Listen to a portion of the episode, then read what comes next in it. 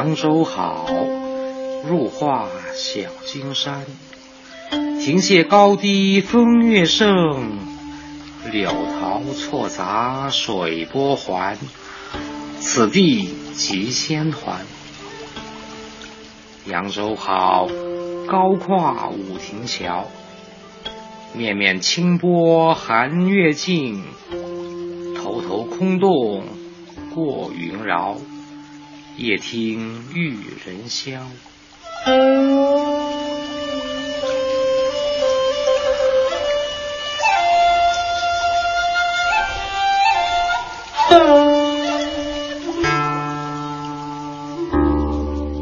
世人皆说烟花三月下扬州，我们却在初夏之时乘兴而来。此行的目的，是为了寻访广陵琴派的传承人。著名古琴演奏家曹华先生，在富春茶社稍作休息，吃过了扬州当地颇有名气的蟹粉汤包、大煮干丝和清炒虾仁之后，我们穿过东关街，拾阶而下，走入了史可法纪念馆。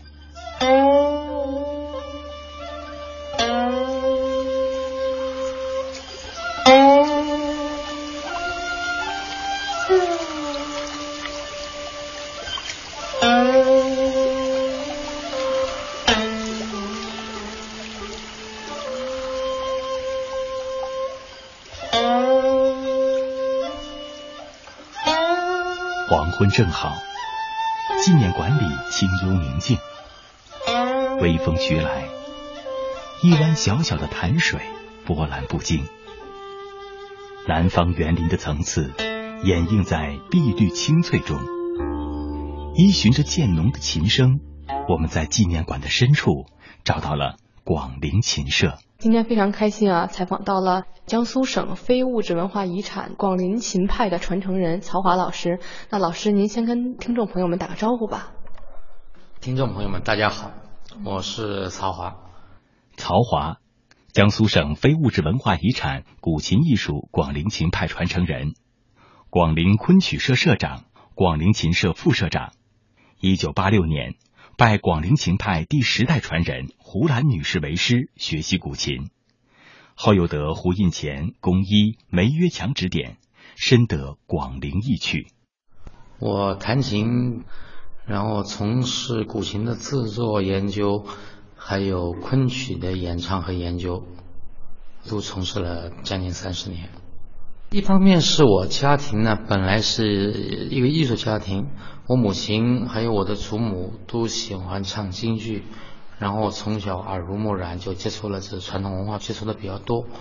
然后到我成年以后，到处找想学琴啊。然后后来呢，呃，学琴没学成，有一个机缘，就首先学到了昆曲。但是从昆曲上面呢，后来又接触到了学习古琴了。老师，您自己就是扬州人吗？对。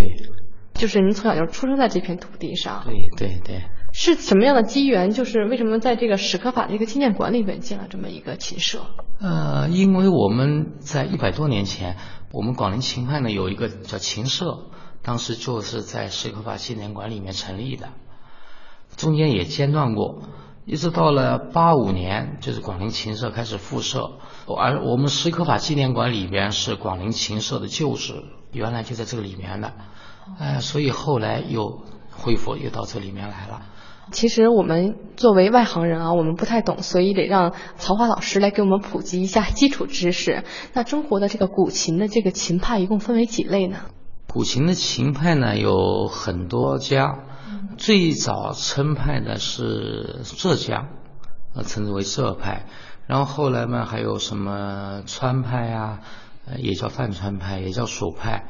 然后还有虞山派，以后有我们广陵派。我们广陵派的话呢，称派比较晚，是清康熙年间开始称派。但是扬州这边弹琴呢，其实应该从唐诗里面就可以看到，嗯因为弹琴是比较早的。但是我们称派比较晚，但是称派晚呢，又有晚的好处，就是我们到现在为止呢，就传承有序，哎。然后其他的派别，就像我刚才所说的浙派，呃，已经跟前面断代了，没有传承关系了。哦。哎，所以他们现在浙江的人，他称之为叫新浙派。哦。哎，还有像我们常熟这边有虞山派，虞山派呢，它也是现在传承关系就是不太明确。类似于是南方秦派是这样的，对吗？哎，对，因为其实秦派呢，主要也集中在南方这边。嗯。然后北方这边，像北京那边，可能现在主要叫九一派。嗯。好像是比较多一点。嗯。山东这边有诸城派。你看，我们江浙这一带就是有很多，还有很多小的派别，像南京有金陵派，然后呢，在我们的镇江和南通有梅安派。嗯。呃，那就请老师给我们讲讲这个广陵琴派，普及一下它的历史吧。行，广陵派呢，因为我们的地域特点，这我们本身地方呢就是南北交汇的地方。嗯。然后称派的时候呢，也是在清朝的时候是一个扬州经济很发达的时期。是。哎，所以南来北往的客人很多，这个形成广陵派跟我们广陵的这种心胸有很大的关系。就是我们当时的前辈，他是打开心胸，所有的都能接纳。嗯。啊，所有只要是好的，不管是南边的、北边的，只要是好的，我们都能学习。所以广陵秦派呢，它形成了叫刚柔相济。嗯。就是南边、北边的风格都沾有。所以说，这个其实还是一个得海纳百川的过程，才能够说成为一个琴派，对吧？你要是没有那种开放的心胸，那是不行的。嗯，那我还想再问问，这个广陵琴派的这个音乐的这个特色是什么呢？其实我刚才已经讲了一点，就是刚柔相济。然后呢，它其实也音韵并茂。过去的琴呢，就早先的有些小曲子呢，它都是声多韵少。到了后来的大曲子那，就是韵多声少，它弹一声以后有很多走手音在上面，可以走出很多声音出来。这个呢，我们是形成了叫音韵并茂，嗯，有节律的，就是弦声多的，也有缓慢的韵多的，嗯嗯，总体上来说呢，嗯，北方是比较雄浑粗犷，然后南方呢是细腻，呃，它柔美，就是广陵派兼而有之。然后我们还有个很。比较有特色的一个跌宕多变，跌宕多变，哎，这是我们有比较有特色的啊，就是这种跌宕呢，其实光是在节奏的快慢上跌宕，其实声音的大小也有跌宕，哎，这个整体上就形成了一个丰富的层次很多的这种变化。那此刻就让我们来听一听曹华老师所说的这个跌宕多变的一个例曲吧，算是《山居吟》好吗？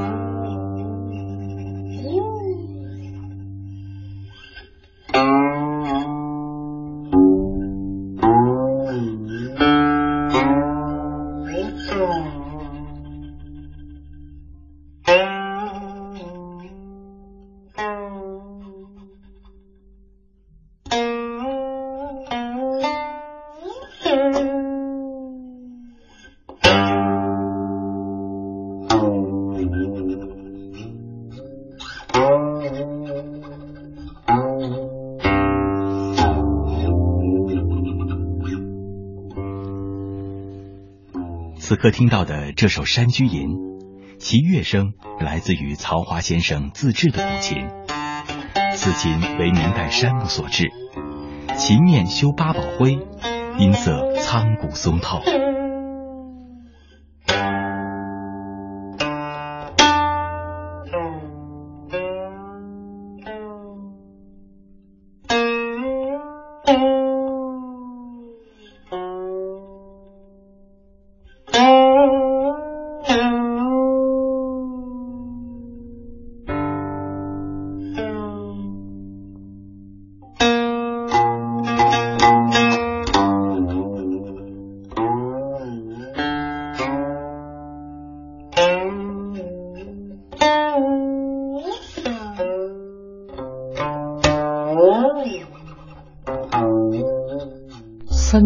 这个点，从题目上来看呢，是文人居住在山里，但是呢，它其实呢，就是我们总体上就是从古琴来说，它是文人四意。为什么文人会喜欢呢？它是抒发文人胸中的一种郁闷的情这种情节。你如果是真的当了官了什么的，你没心没时间去弹了，对吧？然后这些文人大多都感觉到是怀才不遇的，哎，对于这种感觉，所以这个山居营呢是一个很特别的一个范例。过去的人进山里去闭关，他要向外面宣告，哎，我我进山了，我，然后其实他是想当局再请他出山。然后可以委派以更高的官啊等等这种情况，他其实是想出世的，是为了出世而赢，啊，这个但是有几种情况，有的人也是真的赢，他不愿在在红尘中，这种人呢也有，但是很多的人呢其实是想要展现自己的才华，但是觉得没有没有展现嘛，我隐居了，隐居了以后引起当局的重视，再请我出来，那就不一样了。那所以说，这是一个看似静的过程，其实是心里面有很多跌宕多变的一个过程。他其实内心斗争很复杂，所以这个曲子呢虽然很小，但是他呢也有很多的炫技的部分。嗯，炫技是为了什么？说明我有才华。嗯，哎，明白，就是我琴弹的好，然后我文章写的好，你们就应该重用我，是这样。所以，很多的这种影视也是有这种心结的。嗯。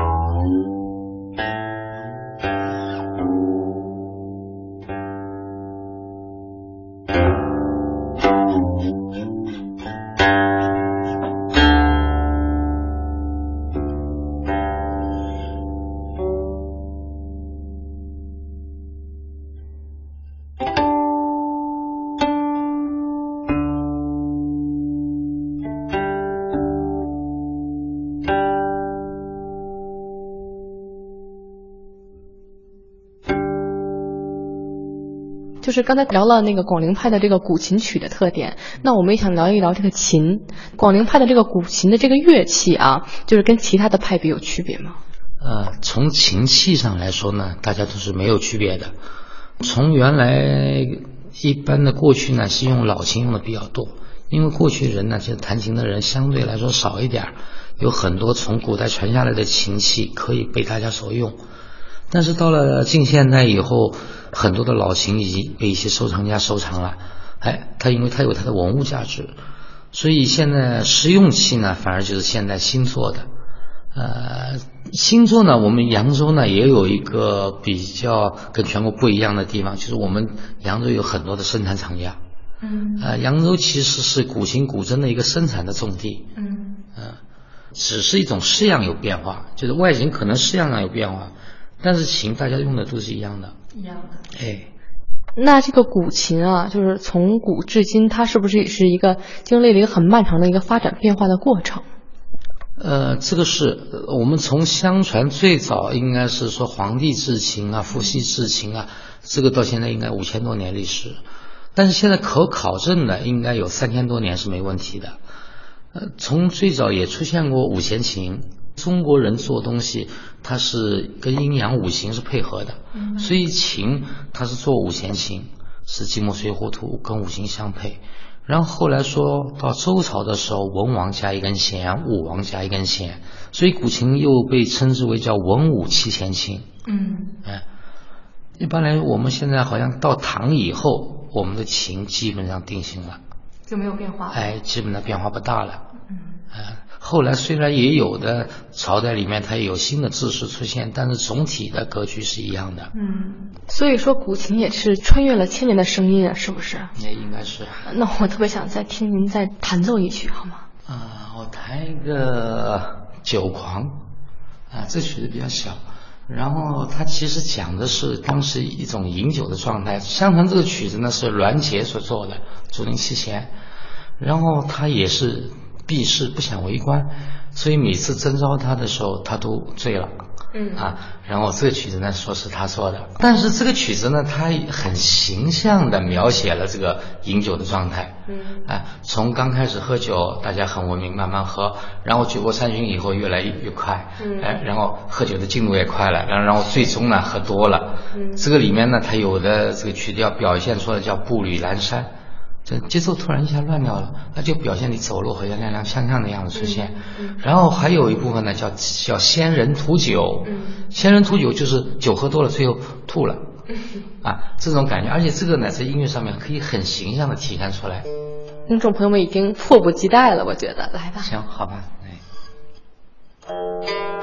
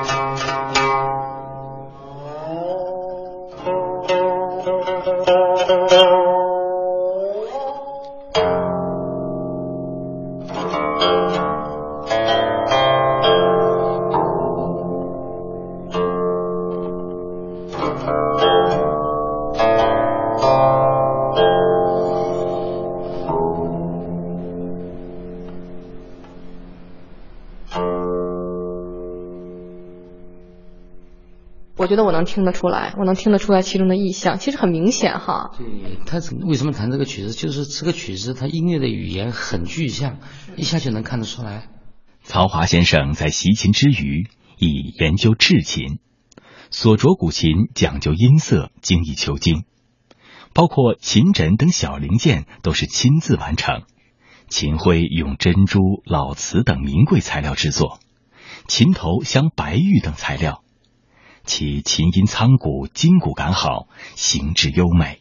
因为我在来之前对您做过了解，知道您除了是一位非常棒的一个古琴演奏家之外，我还知道您自己也做琴，还做其他的乐器。有一个专用的词，就是对于您的这个酌琴师，哎，对酌琴师。其实那个酌就是做呀，哦，哎，但是过去这个琴它应该是为什么是石头旁呢？是古琴用石头来把外面做圆，里面掏空啊，它应该是这样，因为比较远古嘛。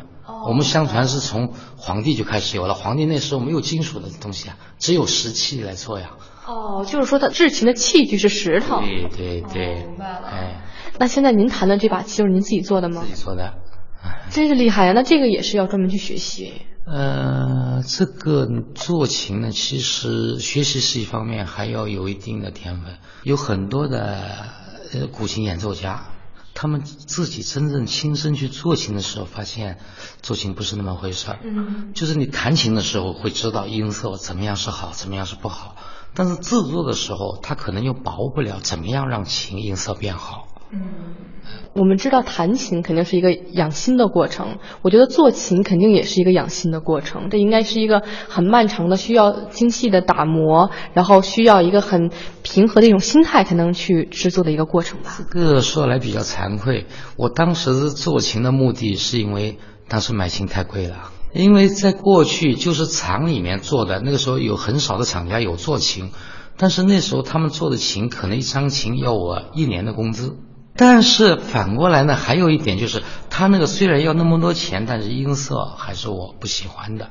嗯，因为我们学琴的时候，在老师的家里面，唐宋元明清这个老琴我们都弹过，嗯，所以耳朵呢被听坏了，是听到他们新做的琴以后，觉得音色太差，然后也就一个一方面是价格高，另一方面音色差，然后就产生了自己做琴的想法。厉害啊！那我觉得您要是有这种手艺的话，您当时也肯定迷倒了不少姑娘吧？啊，这倒没有。其实我这个人是比较低调，不愿出门的。嗯所以我做琴当时只有有一个人会知道，工一。其实工一先生呢，就是我当时做好琴以后，都是请工一先生帮我去销售了。因为我当时我自己做琴嘛，是刚开始是自为了自己用玩儿，完了以后，后来被他们听说了，工艺听说，哎，做琴做的还不错，声音还不错，然后他那边正好有学生需要，哎，就找到我，所以呢，我就明明我做点琴就送到上海给他，嗯。哎，我想给大家形容形容这个老师的这把琴啊，这把琴是一把黄色的琴，区别于我们平时看到那种棕色的那种原木色的那种琴，是吧？这个呢，其实就是我做的时候也在不断的做实验，嗯嗯，各种各样的漆漆的颜色呀，各种各样的，你看那个这个桌上的全是我做的琴，就是你看有很多的不同的做的方法，不同的式样，是就是我在我做琴呢，不是以他们现在这个琴跟琴厂的关系不一样，琴厂的做的就是为了销售的，我是自己做研究玩儿，哎，因为我就不同的材料，不同的做法。然后做了很多的试样出来，嗯哎，因为我在里面有乐趣，嗯，我觉得没有目的性，只是因为热爱的话，单纯的热爱，我觉得这个古琴做出来一定更有味道。因为我都说了，我一直听的都是老琴，然后我做呢，第一点就我是追求音色，嗯音色好了以后，我所以在后面有能力的情况下，我再追求外表，再做做不同的变化。嗯哎，因为我又不是气功，又不是木工，我就自己喜欢自己玩的，所以刚开始我们工艺先生对我经常批评我，哎呀，曹伟呀，你这个琴啊，声音是不错，外观太差了。嗯，但现在已经很漂亮了哎，对呀、呃因为我做了也做了二十多年了，嗯呃，就是不断的在制作当中不断总结经验，再把它完善。所以说，这个做琴的过程是从选木头开始，然后开始雕琢它，然后打磨它，然后给它上漆呀、然后上弦，这些都是您一一手完成。对对对，都是我一个人做。那除了做这个古琴之外，您还有什么其他擅长制作的乐器，也给我们来聊一聊吧？啊，我不是刚才说了这个箫，但是箫你在外面这个乐器厂买呢，他们一个是洞箫，要不呢有琴箫呢，它这个箫的直径比较粗，音量比较大，嗯而我们的古琴音量比较小，嗯就合在一起以后，就箫把琴压掉了。对，就喧宾夺主了，是不是？对，然后我就开始就找了一点比较细的竹子，嗯然后再来研究做箫。就连竹子都要自己选吗？哎，应该的，而且就是所有的开孔啊，什么都是我，你看我这个我的箫，它都是圆孔，嗯一般的乐器厂呢，它都是长孔，嗯这个有难度，难度在什么地方呢？难度就是长孔，它音高低是可以调整的。嗯它如果这个音偏低了，它向上挖长一点，嗯就音就高了。嗯如果偏高，它往下挖一点点，可以低点下去。嗯它是用这个来可以调整。嗯而我这个做法呢是不可以调的，明就必须定下来的位置必须是准的。老师，我们想听听，啊，想听听肖吗？是啊，要演奏的曲子是什么？我就是枉凝眉，枉凝眉是吧？枉凝眉《红楼梦》里的，行吗？嗯。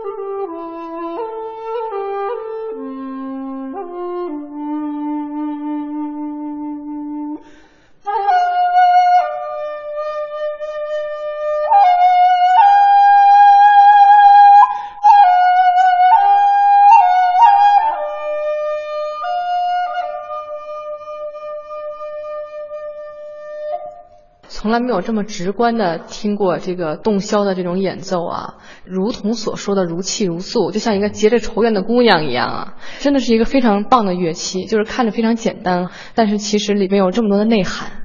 嗯，确实是，乐器其实也有乐器的性格。其实吹奏乐器呢，笛子和箫都是一样的，会吹笛也会吹箫，但是它乐器就像古琴和古筝一样，古琴它是比较内敛的。含蓄的，这箫呢正好也是性格的相像，所以琴和箫合在一起的这种琴箫合奏呢，是一般被人呃听了以后都觉得是一个很完美的结合。因为我原来在中央音乐学院的这个孔子学院的一个典礼上面看过李祥霆的这个演奏，他跟我们说了一句话，他说所有的乐器都是有歌唱性的。那就是您是不是也会就是伴着琴，然后呃以歌而和之？就是从古代你看，就是唐诗也好，宋词也好，他当时文人都是可以用琴来伴奏演唱的。嗯。呃，只是到我们现在，像宋词的它曲调啊，唐诗的这种曲调现在没有流传下来。嗯。哎，当时我觉得应该在宋代的时候填词比我们现在要容易。嗯。它因为它可以有歌。有旋律，然后把词填进去，那就比较好填。而我们现在的填词应该就比较难，但是就是因为当时这个曲调没能流传下来。嗯，因为我听他说他都是即兴的弹唱。呃，即兴弹唱也有，他也有固定的曲调来填词。明白。哎，那您可以给我们展示一段吗？呃，自弹自唱是可以的，有一些小曲子呢是它有词的。比方说像什么《秋风词》啊，《阳关三叠》呀，这些都是可以边弹边唱的。能跟我们分享段？来哪段呢？唱唱《阳关三叠》呢，跟我嗓子应该合一点，就就唱唱一叠吧。清河街当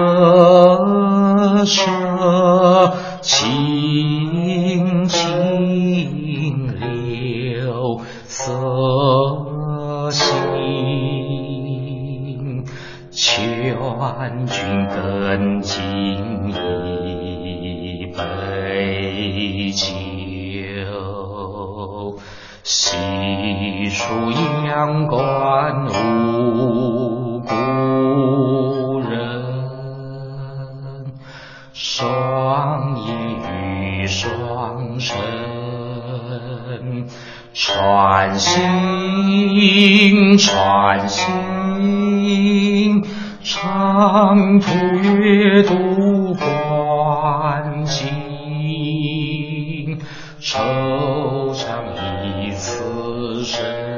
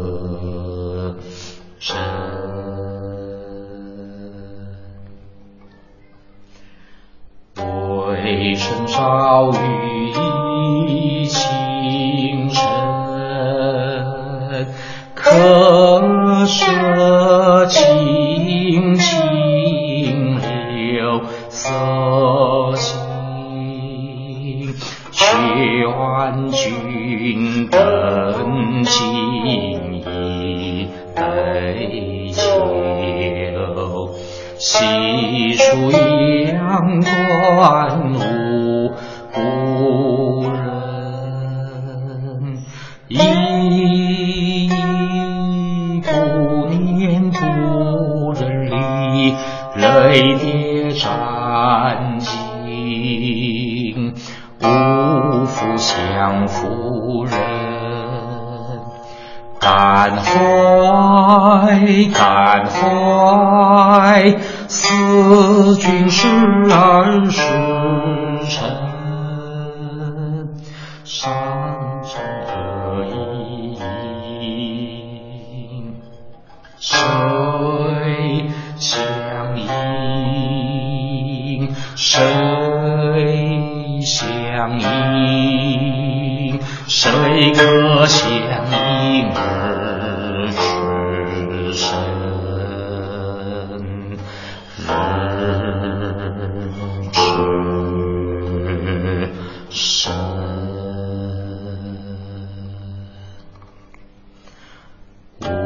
为身朝雨浥轻尘，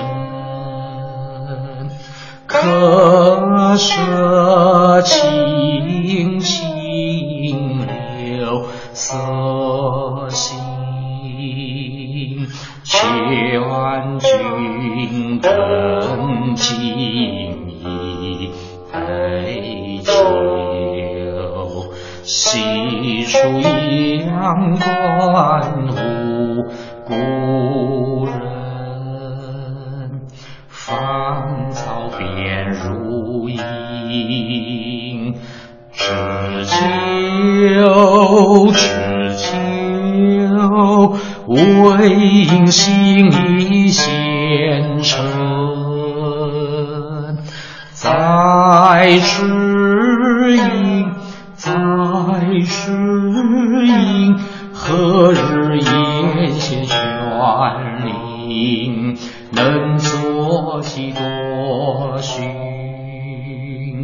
千寻有尽，城中难觅，无穷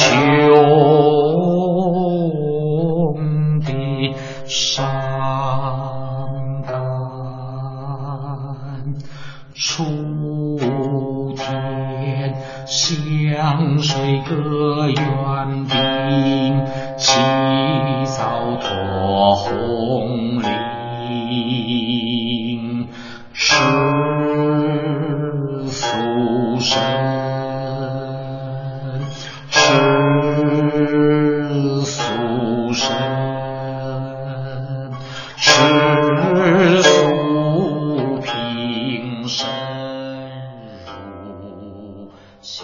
个如此安静的乐器，谈到传承的话，您是怎么想的？